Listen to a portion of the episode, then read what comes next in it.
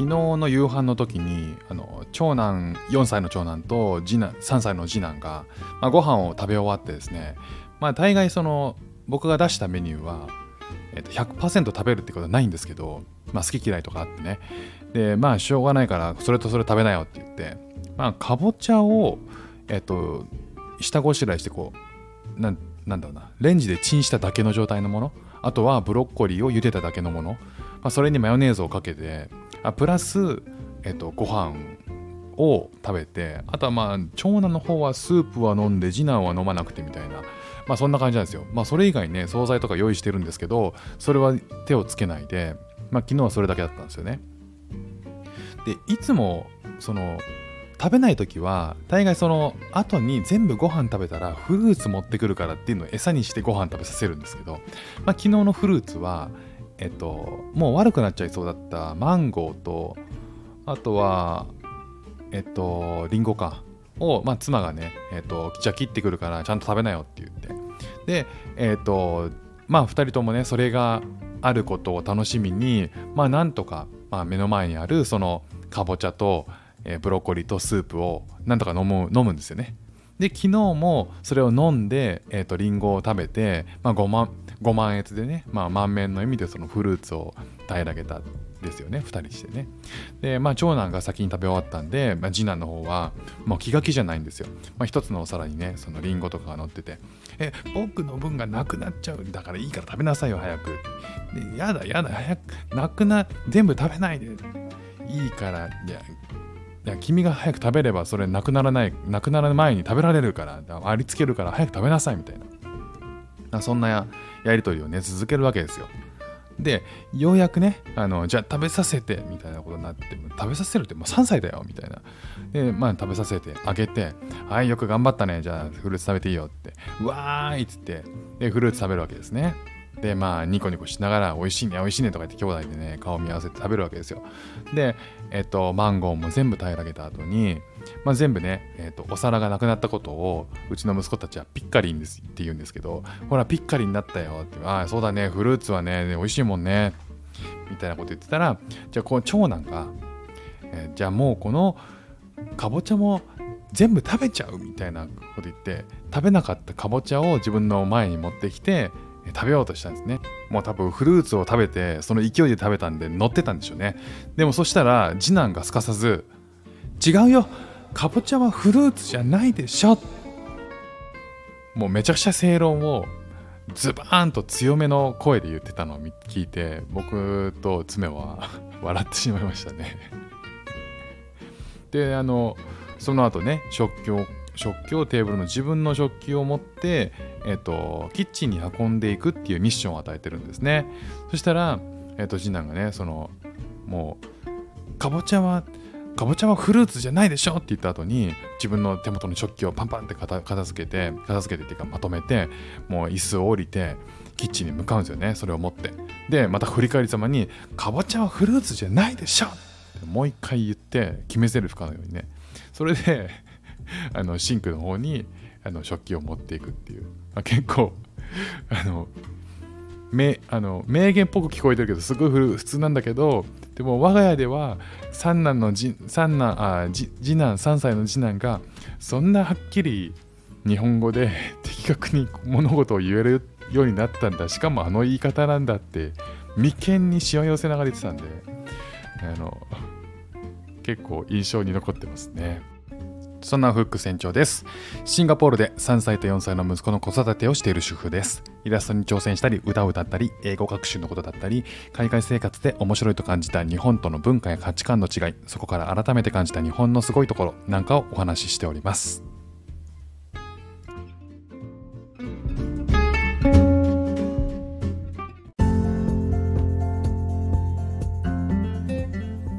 シンガポールってねあのメイド文化っていうのがあるんですよね。何回か配信でもお話ししてるんですけどもえっと、シンガポール基本的には共働きでして、えその共働きでどうやってやりくりしてるかっていうと、えっと、メイドさんっていう、まあ、ヘルパーさんっていうんですけどヘルパーさんがえーと、近くの、えーと、インドネシアかなから、えーと、いろんな国あるんですけど主にはインドネシアなのかなから、えー、と住み込みでメイドに来るっていうメイドを雇ってえっと、ご飯作ったり子供の面倒を見たり、まあ、いろんなその家事っていうの家事も育児も、えっと、ヘルパーさんがやるっていうのが結構一般的なんですね。で、えっと、ここシンガポールに来てから外国人で、えっと、僕らのように外国人としてシンガポールに来た人たちもそのメイド文化があるんだったらということで結構使ってたりとかするんですよ。で、えっと、この間その妻とえーと、そんな話になったんですけどえっ、とその妻が夜遅くになった日があってえっ、と家の1階に大きな犬がいて割とちっちゃめの子、えーと、赤ちゃんがいる多分1歳半とか2歳ぐらいの、まあ、赤ちゃんじゃないですけどね、まあ、ちっちゃい子がいるお家の、えーと家の前をいつも通って帰るんですね。でそしたらそこのテあのテラスでナニーさんであのヘルパーさんが9時半ぐらいに子供を抱っこして寝かせてたんですよ。まあ、抱っこしてこうゆりかごみたいな感じでして寝かせてたんですよね。でそれ見てこの時間に親はなどこにいるの？みたいな風に疑問に思ったんですって。でそれをそんな話をしてたんですよ。いやでもまあ、シンガポールってそういう文化だからいや普通にあれじゃない？なんか奥さんがまあ飲みに行ったりとかしててご飯食べに行ったりとかして例えばまあえっ、ー、とお母さんの方お父さんの方はお父さんの方は、えーと、家で仕事してたりするんじゃないの？みたいな風に話したんですけどまあそうなんまあそういうことなんだろうね。だってあの時間に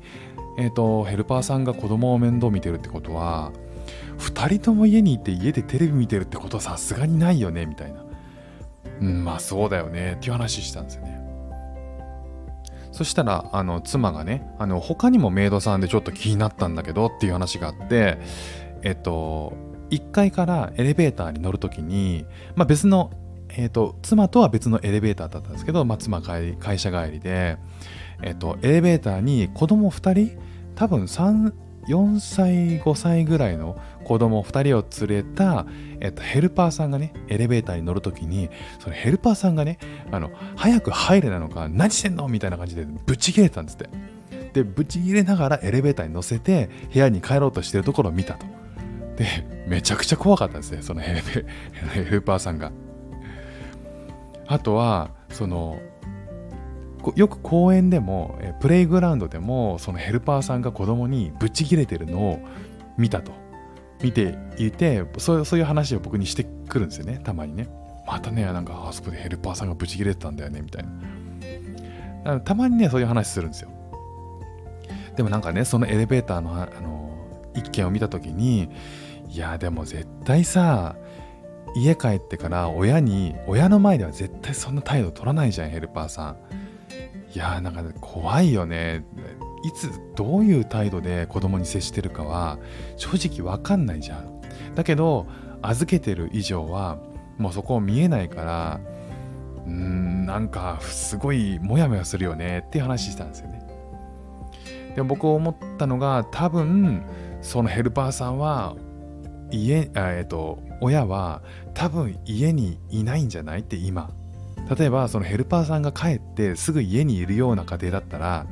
さすがにその直前までエレベーターに乗る時にブチ切れてて部屋に着いた瞬間に仲良しをなかなか演出できないじゃん。い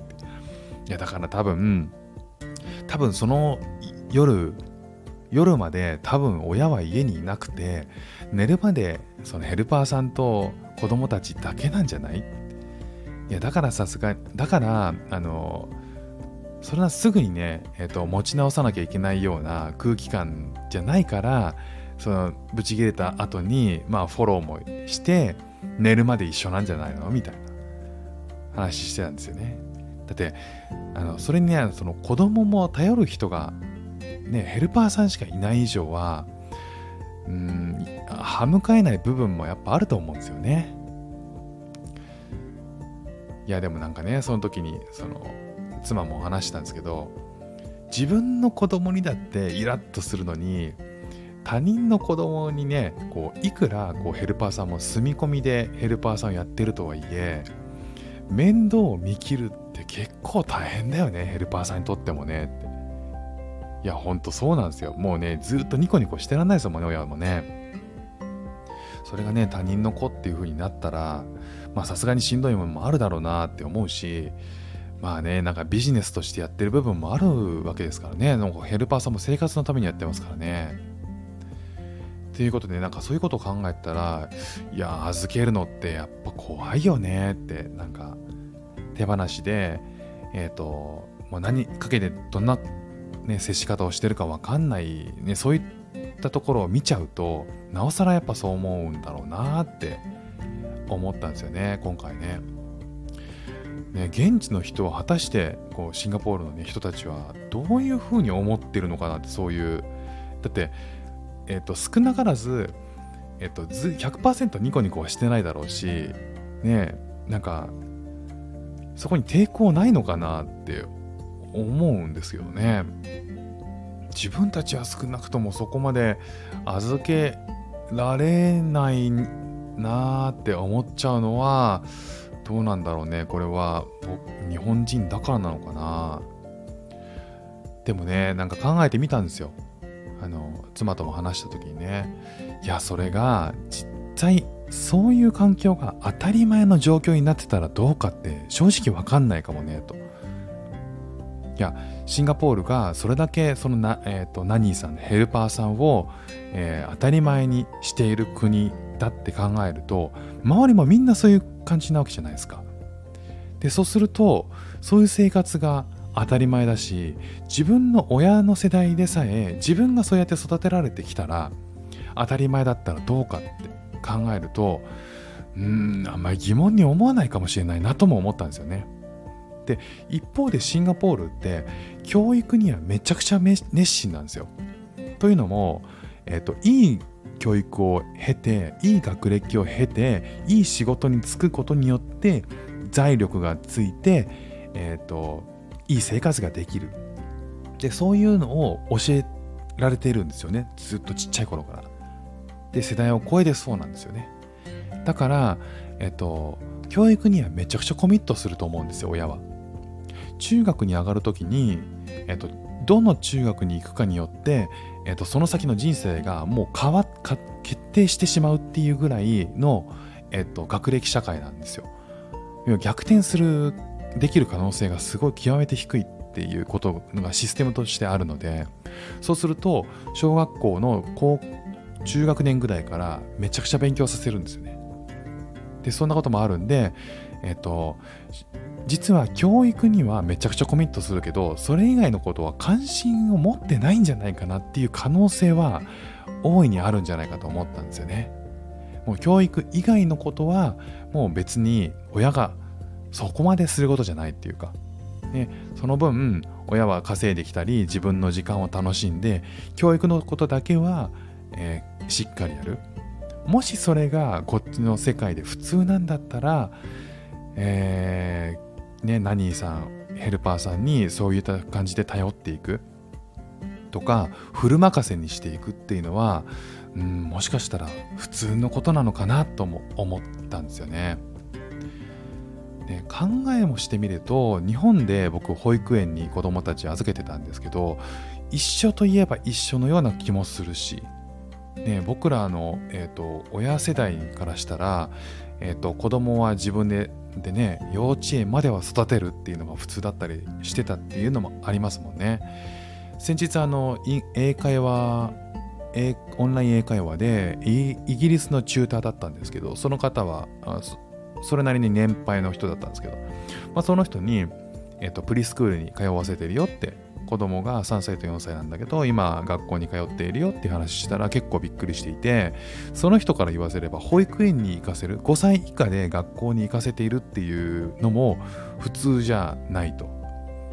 えっ、とじゃあどういうふうにしてたんですかって言ったら、えっ、とデイケアセンターに行くと。片方が仕事してなければデイケアセンターに2時間ぐらい連れてってえーと、遊ばせると。いやむしその5歳